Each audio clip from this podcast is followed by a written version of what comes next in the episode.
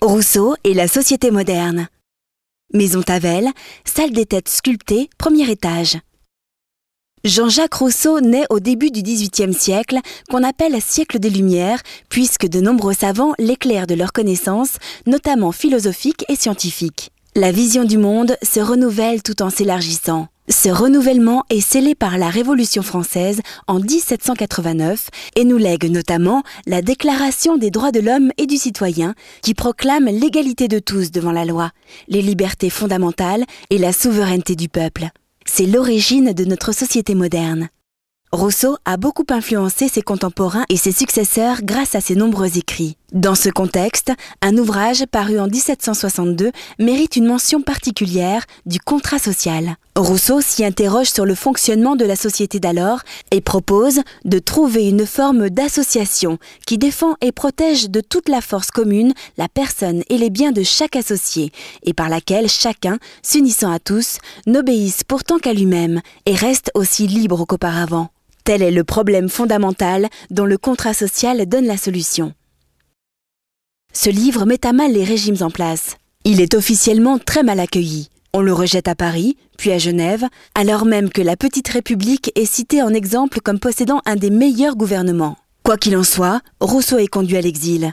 Quelques années plus tard, il sera pourtant une référence importante, l'une des principales, pour ceux qui lanceront la Révolution française de 1789 et, à partir de là, insuffleront de nombreux changements sociaux et politiques. La maison Tavel, dans laquelle vous vous trouvez actuellement, se trouve au cœur de la vieille ville. Elle se situe entre deux endroits qui marquent la vie de Jean-Jacques Rousseau. Au 40 Grand Rue naît Rousseau, le 28 juin 1712, à l'emplacement de l'actuel Espace Rousseau. À deux pas se trouve l'hôtel de ville. C'est là que siège, à l'époque de Rousseau comme à l'heure actuelle, le gouvernement de Genève, critiqué par lui dans les lettres écrites de la montagne en réaction à la condamnation du contrat social deux ans plus tôt. C'est aussi à l'hôtel de ville que la décision de réfuter son contrat social, en même temps qu'Émile et de l'éducation, autre ouvrage parmi les plus importants de Rousseau, est prise, et ici qu'on les lacère et les brûle le 19 juin 1762. On juge en effet les ouvrages de Rousseau téméraires, scandaleux, impies, tendant à détruire la religion chrétienne et tous les gouvernements. Expérience à faire.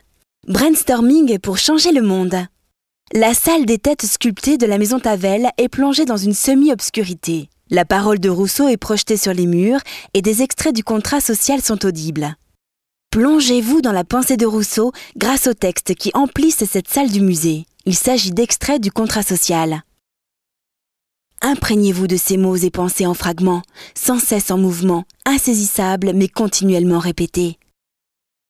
Admirez comment, d'une écriture serrée et minutieuse, Rousseau couchait sur le papier sa pensée dense et structurée. À votre tour de donner vos idées pour changer le monde. Il vous suffit pour cela de vous servir du clavier mis à votre disposition pour écrire.